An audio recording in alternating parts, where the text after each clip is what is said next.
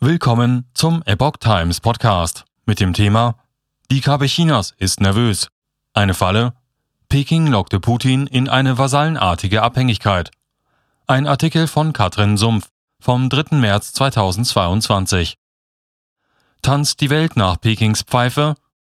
Xi hat getan, was notwendig war, um Russland in eine vasallenartige Abhängigkeit von China zu bringen, und Putin ist in die Falle getappt, sagt Nina Khrushchev.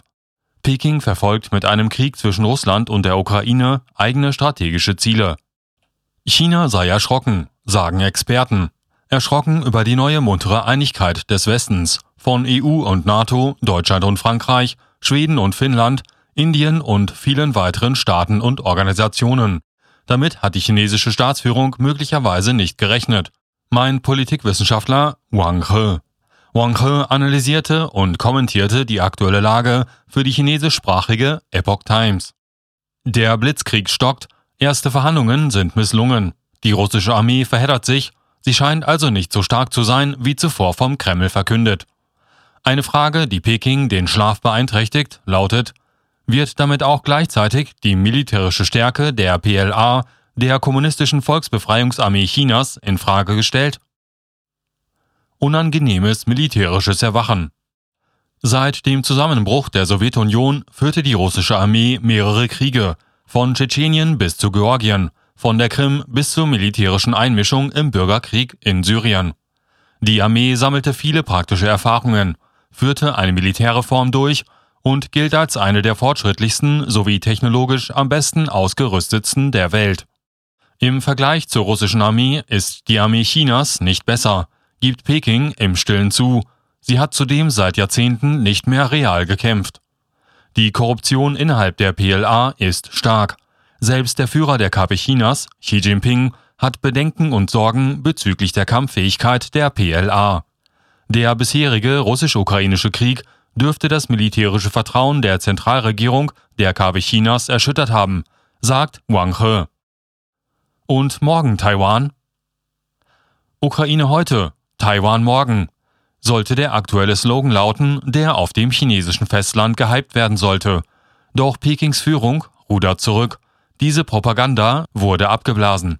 Im russisch-ukrainischen Krieg machte die USA deutlich, dass sie nicht direkt teilnehmen. Die Option, bei einem Angriff Chinas auf Taiwan anders vorzugehen, blieb offen. Die Sicherheit des Pazifiks steht für die USA höher im Kurs als die Ukraine und Peking kann nur mit Fug und Recht annehmen, dass nicht nur US-Marines vorbeischauen würden.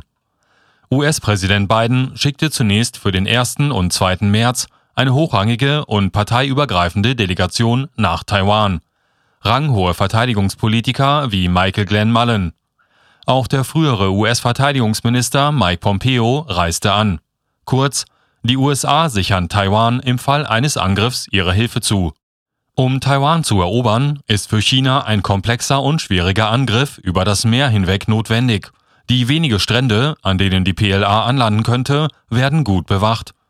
Könnte die KP Chinas das schaffen? Eine weitere Einschüchterungsaktion wurde durch Peking anberaumt. Vom 27. Februar bis zum 13. März wird im nördlichen Teil des Gelben Meeres ein Militäreinsatz durchgeführt.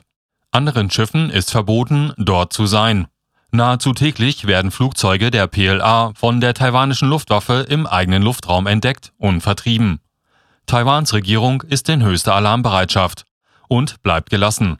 Es besteht kein Grund, sich selbst zu erschrecken, ordnet Su Ji-yun, Direktor des Taiwanesischen Instituts für nationale Verteidigungsstrategie und Ressourcen, Pekings Säbelrasseln ein.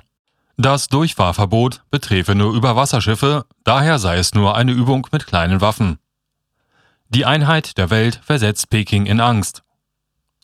Zurück nach Europa. Die zweite Überraschung könnte für Peking die plötzliche westliche Einheitsfront sein, um diesen typischen chinesischen Ausdruck zu benutzen. Die Interessenskonflikte des Westens waren vermutlich ein Grund für Putin, auf einen schnellen Krieg zu setzen. Wäre dieser Coup gelungen, dann wäre Russland mit einer stark abschreckenden Wirkung als Großmacht auf die Weltbühne zurückgekehrt. Früher oder später wäre die EU angesichts vollendeter Tatsachen Kompromisse mit Russland eingegangen. Binnen fünf Tagen überwanden die Staaten einige wichtige Differenzen. Der russisch-ukrainische Krieg hat den Westen nicht gespalten, sondern zu einer stärkeren Einheit gebündelt. Viele Staaten sprangen über ihren eigenen Schatten und taten Dinge, die sie noch nie getan hatten. Einige Beispiele. Am 26. Februar beschlagnahmte die französische Marine ein russisches Frachtschiff im Ärmelkanal. Am selben Tag begann Deutschland damit, Waffen in die Ukraine zu liefern. Deutschland verdoppelte sein Wehretat und verpflichtete sich, mehr als 2% seines BIP zu Verteidigungsausgaben einzusetzen. Am 27. Februar erklärte die EU ein Novum, Waffen und Ausrüstung für die Ukraine mit bis zu 500 Millionen Euro zu finanzieren. Selbst die Schweiz gab ihre Neutralität auf und unterstützt die Europäische Union. Schweden und Finnland schickten Waffen und Feldrationen, was zuvor undenkbar war. In beiden Staaten werden die Stimmen lauter, der NATO beizutreten, was ein weiterer Affront für Putin ist. Große Teile der internationalen Gemeinschaft entrussifizieren sich, mögliche Übertreibungen inbegriffen.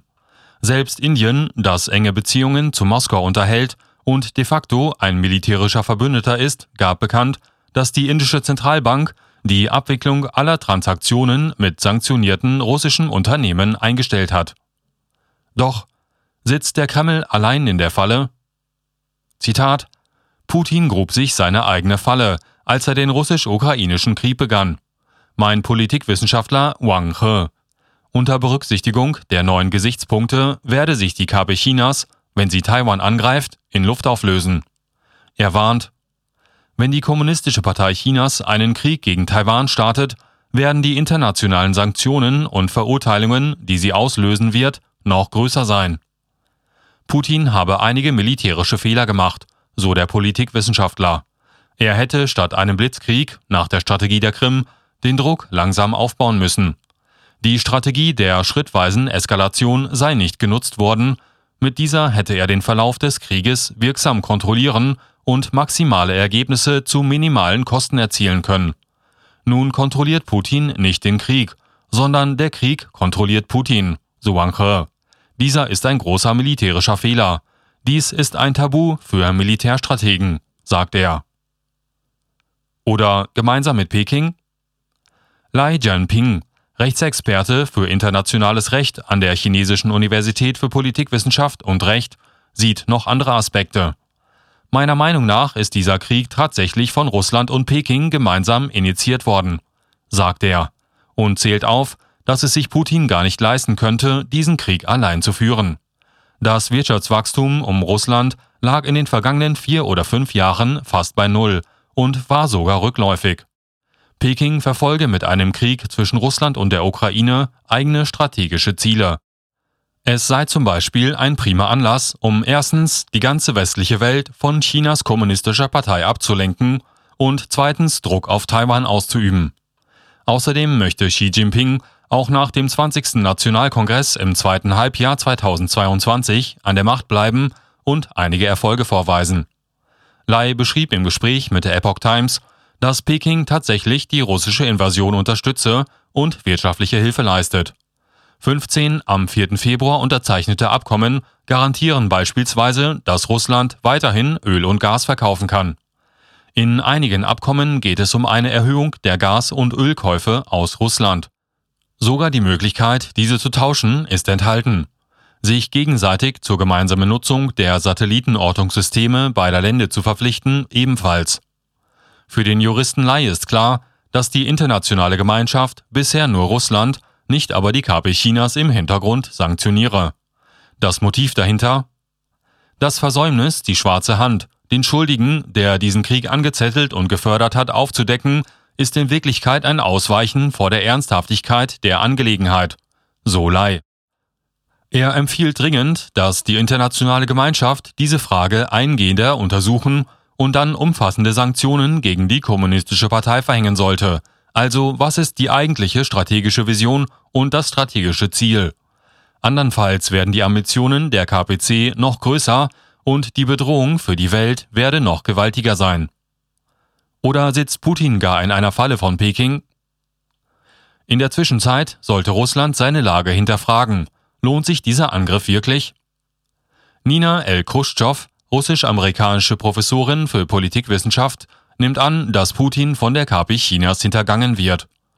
Putin habe ignoriert, dass Peking Russland als korruptes Land betrachtet, das im 19. Jahrhundert mehr chinesische Gebiete gestohlen habe als jeder andere Staat. Zitat Xi hat getan, was notwendig war, um Russland in eine vasallenartige Abhängigkeit von China zu bringen. Und Putin ist im Glauben, dass eine Partnerschaft mit Xi ihm in seiner Konfrontation mit dem Westen helfen würde, direkt in die Falle getappt. Zitat Ende. Die Urenkelin des früheren sowjetischen Führers Khrushchev erklärt weiter, was könnte für China besser sein als eine russische Wirtschaft, die komplett vom Westen abgeschnitten ist? All das Erdgas, das nicht westwärts in Richtung Europa fließt, könnte gen Osten ins energiehungrige China strömen. Alle sibirischen Rohstoffvorkommen, für deren Erschließung Russland westliches Kapital und Know-how brauchte, würden ausschließlich China zur Verfügung stehen. Und gleiches gilt für wichtige neue Infrastrukturprojekte in Russland. So Khrushchev. China werde weder den eigenen Wohlstand riskieren, indem es die USA in Verteidigung Russlands offen herausfordere, noch die russische Wirtschaft stützen, indem es dort in dem Maß investiert, wie es zum Ausgleich der gewaltigen Sanktionen erforderlich sei. Sie erwartet, stattdessen werde China das bloße Minimum tun, um Russland in die Lage zu versetzen, seine Konfrontation mit dem Westen aufrechtzuerhalten und so die Aufmerksamkeit des Westens von der von China selbst ausgehenden strategischen Herausforderung abzulenken, so Khrushchev. Diese minimale chinesische Unterstützung möge gerade so ausreichen, um Putin im Kreml zu halten. Das ist das Einzige, was für Xi zähle. Und die russische Volkswirtschaft werde langsam ausbluten. Dieser Artikel erschien zuerst in der Epoch Times Wochenzeitung, Ausgabe 34 vom 5. März 2022.